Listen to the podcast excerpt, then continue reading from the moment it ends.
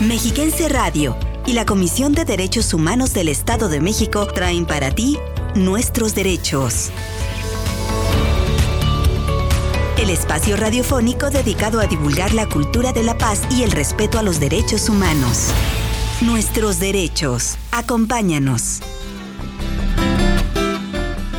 Amigas y amigos, bienvenidas y bienvenidos a este programa de la Comisión de Derechos Humanos del Estado de México en Mexiquense Radio, su emisión semanal Nuestros Derechos.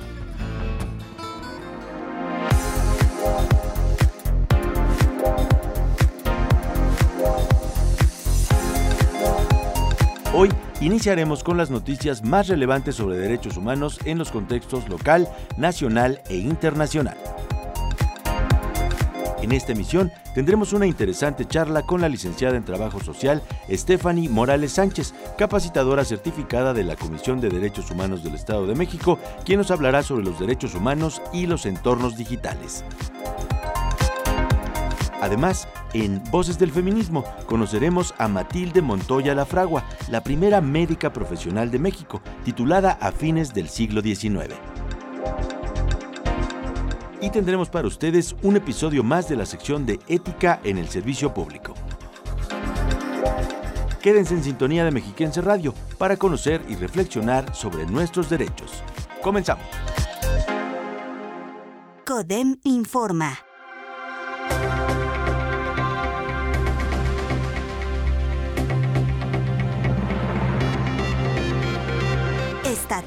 En días pasados, la presidenta de la Comisión de Derechos Humanos del Estado de México, Mirna Araceli García Morón, y la magistrada presidenta del Tribunal Electoral del Estado de México, Leticia Victoria Tavira, formalizaron una alianza estratégica para el fortalecimiento de los derechos humanos, los derechos político-electorales y las áreas de coincidencia e interés institucional con miras al próximo proceso electoral en la entidad.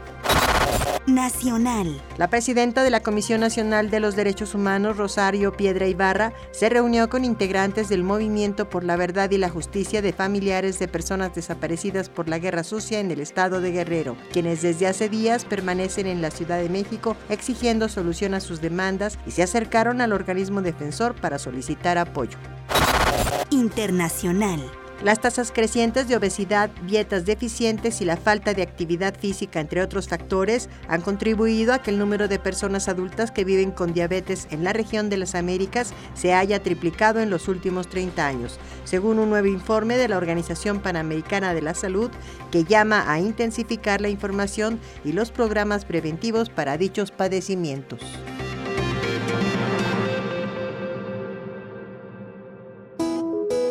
Conoce tus derechos. Declaración Universal de los Derechos Humanos. Artículo 8. Derecho a la reparación.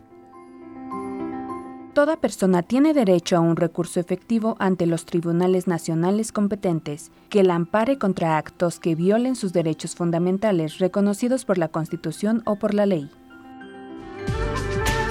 Comisión de Derechos Humanos del Estado de México. Casa de la Dignidad y las Libertades. 30 años defendiendo tus derechos.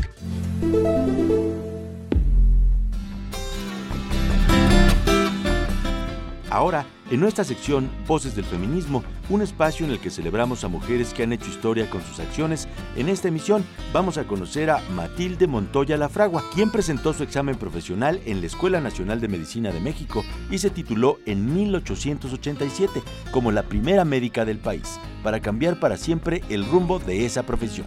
Escuchemos la causa de la mujer sigue vigente. El feminismo también tiene una propuesta. Porque los conflictos que afligen a las mujeres. Las causas feministas son colectivas.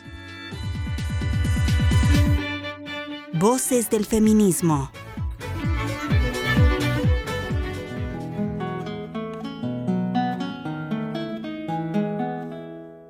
Hombres y mujeres deben tener los mismos derechos intelectuales y civiles. Matilde Montoya Lafragua, primera médica cirujana de México, 1887. El 11 de enero de 1870, Matilde Montoya se inscribió como la primera mujer estudiante de medicina.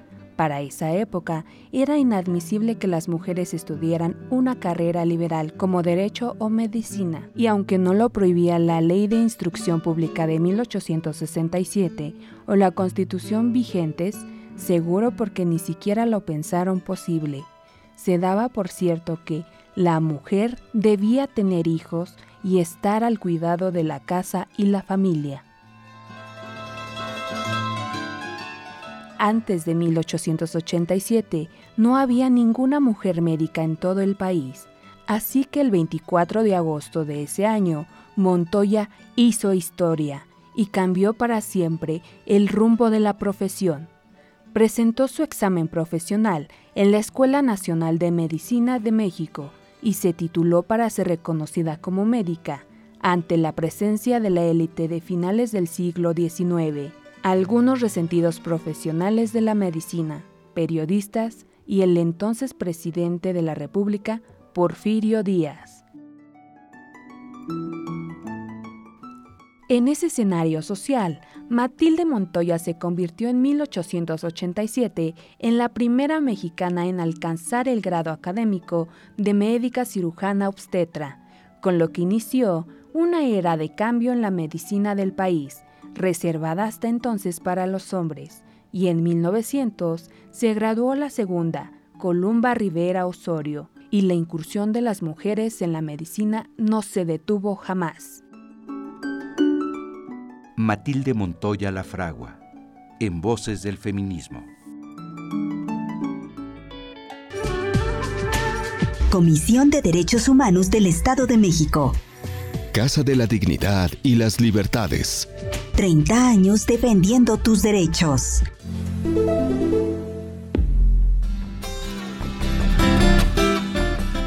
Muchas gracias por continuar aquí en Nuestros Derechos, el programa radiofónico creado para dar a conocer los derechos de las personas a fin de que puedan ejercerlos en favor de su dignidad. Ahora les invito a escuchar la cápsula que nuestro equipo de producción preparó acerca de los derechos humanos y los entornos digitales. Acompáñenme.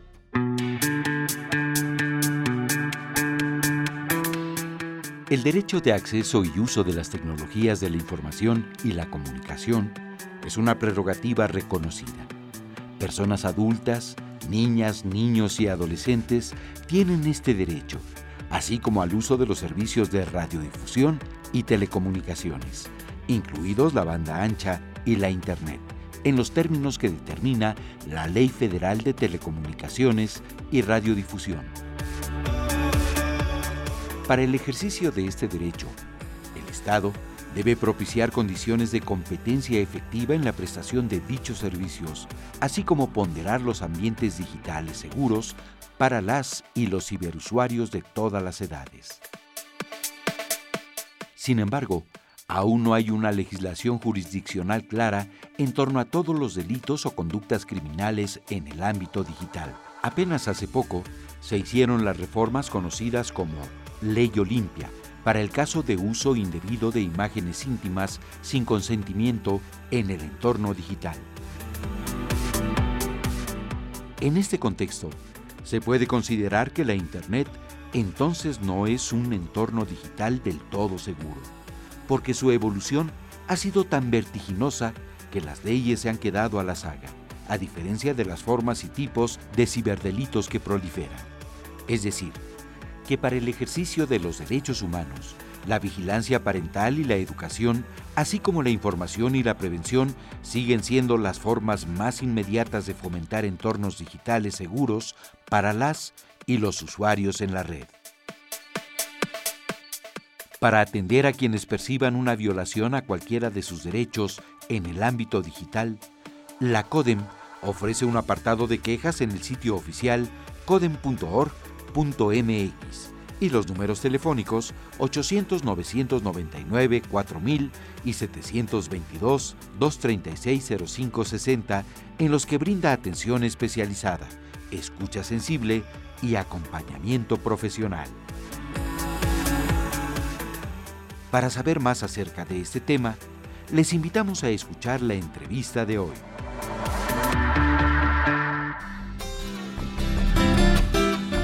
Es estéril y peligroso creer que uno domina el mundo entero gracias a Internet, cuando no se tiene la cultura suficiente que permite filtrar la información buena de la mala. Sigmund Bauman, 1925-2017, sociólogo, filósofo y ensayista polaco-británico de origen judío, Premio Princesa de Asturias de Comunicación y Humanidades 2010. Con esta reflexión les invitamos a escuchar la entrevista de hoy.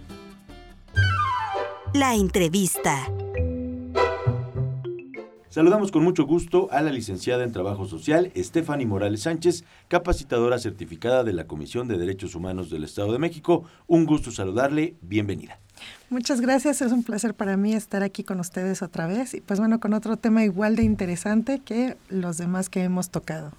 Por supuesto. Eh, antes que nada, pues que nos pudiera platicar de qué hablamos cuando eh, nos referimos al ejercicio de los derechos humanos en esta vida digital, en estos entornos virtuales en los que nos desenvolvemos todo el tiempo. Pues bueno, vamos a hablar un poquito en primer, en primer lugar sobre este derecho al acceso ¿no? en los entornos digitales, puesto que de manera transversal se conjuntan con otros derechos, son interdependientes. Entonces, entre ellos vamos a hablar también del derecho a la educación, eh, al acceso que tenemos para buscar, recibir y difundir información e ideas de todo tipo.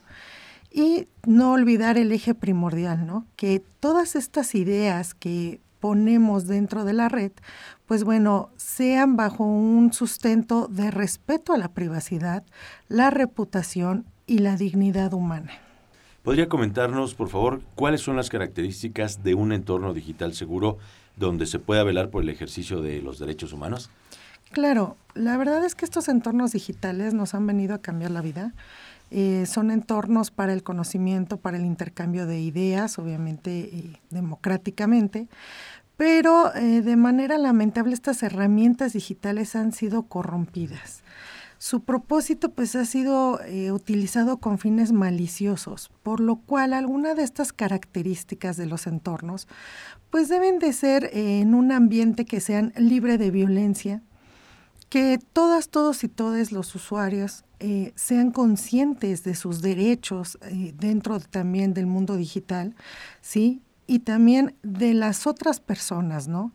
Recordar también que como tenemos derechos, también tenemos deberes y obligaciones que nos corresponden a cada uno. Y esta construcción de una postura ética, como en cualquier otro ámbito de nuestra vida. Particularmente, ¿cuáles considera que sean los derechos más vulnerados en estos entornos digitales, en esta óptica que usted nos refiere muy bien pues sobre la dignidad y todo lo que se ha ido pues eh, mal entendiendo a lo mejor sobre las redes sociales y todo. Claro, yo creo que uno de los más importantes que podemos tocar y que es también de manera afuera en la sociedad y dentro de los entornos digitales, el derecho a la dignidad es muy fácil el poder eh, violentar la dignidad humana dentro, dentro, de estos entornos digitales. La educación también se ve eh, vulnerada en estos entornos digitales, ya que de una manera en la que podemos eh, caer en estos vicios maliciosos, pues bueno, la educación también se ve comprometida a ello el acceso a la información, la libertad, la igualdad y la protección de datos personales, a la no discriminación. Eh, conforme ha avanzado también la sociedad en estos temas, pues bueno, nos hemos visto también forzados ¿no? a generar otros ciertos derechos. Podemos hablar de estos derechos eh, emergentes y que se han visto vulnerados esta accesibilidad universal al Internet que pues bueno, también ya es un derecho y lo tenemos también dentro de nuestros objetivos de la Agenda 2030 y también eh, hemos visto el funcionamiento de estos derechos en vulnerabilidad como el derecho al olvido en Internet, el derecho a la desconexión y a este legado digital. ¿Por qué los entornos digitales pueden ser un campo fértil para que se vulneren los derechos humanos? Muchos de estos fenómenos son de los que tenemos en la sociedad trasladados a estos campos eh, digitales. Entonces, estos fenómenos son aquellos que aquejan a la sociedad desde hace mucho tiempo. Al transportarlos, pues bueno, eh, tienen estos entornos el provecho de que no sabemos quién está del otro lado. Entonces, el no saber quién está del otro lado, quién navega en estos sitios, pues bueno, nos provoca una vulnerabilidad muy grande y por ende los derechos humanos, ¿no? Ya que eh, esta parte de la personalidad, pues bueno, en el mundo digital cualquiera puede ser otra persona, entonces eso es lo que vulnera también esta navegación y que no le damos el objetivo precisamente que debería de tener eh, todas estas herramientas digitales. Amigas y amigos Radio Escuchas, haremos una breve pausa y enseguida estamos de regreso en nuestra entrevista de hoy. Nuestro objetivo, tus derechos. Nuestra tarea, atenderte.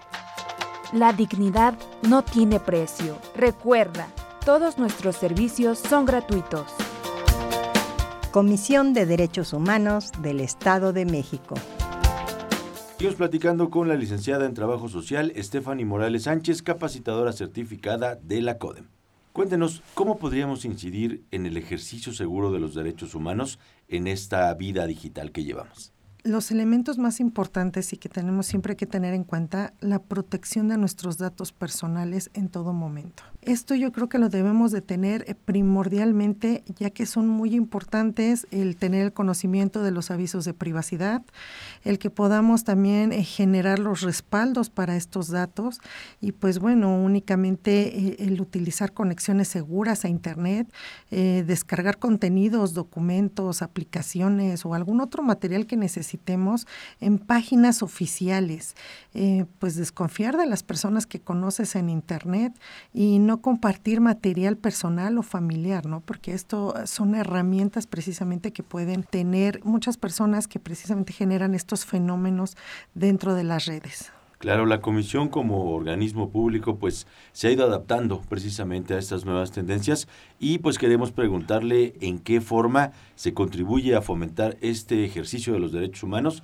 dentro de la vida virtual. La Comisión de Derechos Humanos tiene un área de capacitación institucional, así también como de vinculación y promoción en derechos humanos. En estas se ofertan pláticas de sensibilización y concientización con grupos vulnerables de la sociedad.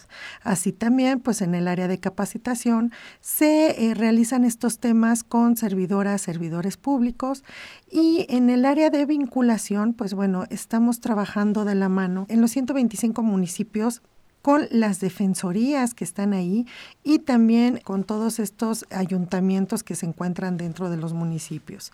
También tenemos alianzas con asociaciones civiles y ONGs y pues bueno, con todo este conjunto de cosas, pues lo que podemos eh, realizar también son investigaciones, sí, a gran escala, para que de ahí surjan algunos manuales, protocolos, guías que nos ayuden precisamente a combatir estos fenómenos que han brincado a las redes digitales. Así es, eh, licenciada, ¿algo más que guste compartir con nuestro auditorio o que quiera agregar sobre este tema tan interesante del día de hoy? Pues bueno, solamente recordarles que en estos entornos digitales todas, todos y todes somos vulnerables, ¿no? Pero pues bueno, hay que tener mucho mayor trabajo y hay que eh, ser muy objetivos con este grupo vulnerable que son los niños, niñas y adolescentes, ya que estos fenómenos maliciosos de nuestra sociedad se reflejan más en este grupo, por lo cual pues bueno, requerimos de la participación de las instituciones del Estado, madres, padres, tutores, docentes, para seguir fomentando estos derechos humanos, ¿no? Siendo esta es una herramienta fundamental para el desarrollo integral y la defensa de la dignidad y la libertad humana. Y pues bueno, también recordarles que la Comisión de Derechos Humanos del Estado de México tiene abiertas sus puertas para todas, todos y todes si requieren más información, asesorías, orientación, etcétera, estamos siempre para servirles. Muchas gracias. Es la voz de la licenciada en Trabajo Social, Stephanie Morales Sánchez, capacitadora certificada de la CODEM. Hasta pronto. Muchas gracias por acompañarnos en este programa. gracias. Es un placer. Gracias.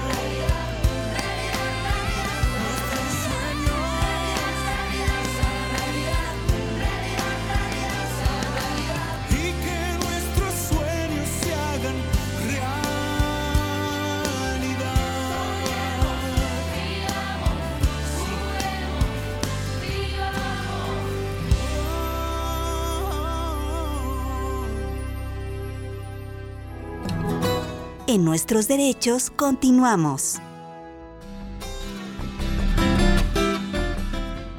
Ahora, escuchemos un episodio más de nuestra sección Ética en el Servicio Público, con la que buscamos crear conciencia de la buena administración pública en las instituciones para ofrecer mejores servicios a las personas.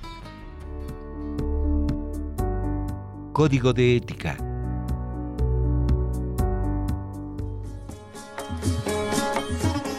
En palabras de Mahatma Gandhi, mantén tus hábitos positivos porque tus hábitos se convierten en tus valores.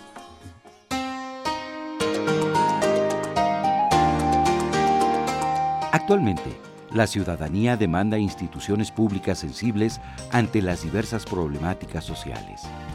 No es suficiente que quienes forman parte del servicio público realicen sus funciones es indispensable contar con personas que posean principios y valores éticos y que los refuercen de manera constante.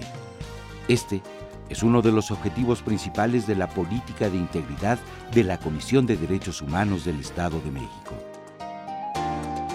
Recuerda que la integridad se materializa con cada decisión que tomamos. Código de Ética. Valores del arte del buen vivir para vivir mejor. Comisión de Derechos Humanos del Estado de México. Casa de la Dignidad y las Libertades.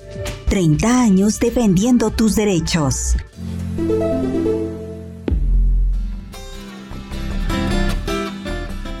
Amigas y amigos, quedamos a sus órdenes para cualquier duda que tengan sobre sus derechos humanos en la línea gratuita 800-999-4000 en la página www.codem.org.mx o si así lo prefieren, pueden seguirnos y comunicarse con nosotros en las redes sociales más populares, donde nos van a encontrar como Comisión de Derechos Humanos del Estado de México en Facebook, arroba Codem en Twitter, Derechos Humanos-Edomex en Instagram. Por supuesto, les invitamos a suscribirse a nuestro canal oficial de YouTube Codem y también a seguirnos en la plataforma Spotify, donde pueden consultar todos los podcasts de la comisión y también el programa Nuestros Derechos. Muchas gracias a la maestra Mirna Araceli García Morón, presidenta de la Comisión de Derechos Humanos del Estado de México, por las facilidades otorgadas para la realización de este programa, cuya producción corre a cargo de Raúl Cruz, la coordinación general de Claudio Barrera. Los guiones son de Elizabeth Zúñiga, yo soy su servidor Mauricio Hernández y les agradezco mucho también a nuestras compañeras y compañeros en Mexiquense Radio por esta coproducción. Pero por supuesto, les agradecemos a todas y todos ustedes por el favor de su atención. Con todo gusto nos escuchamos el próximo martes en nuestros derechos. Muchas gracias.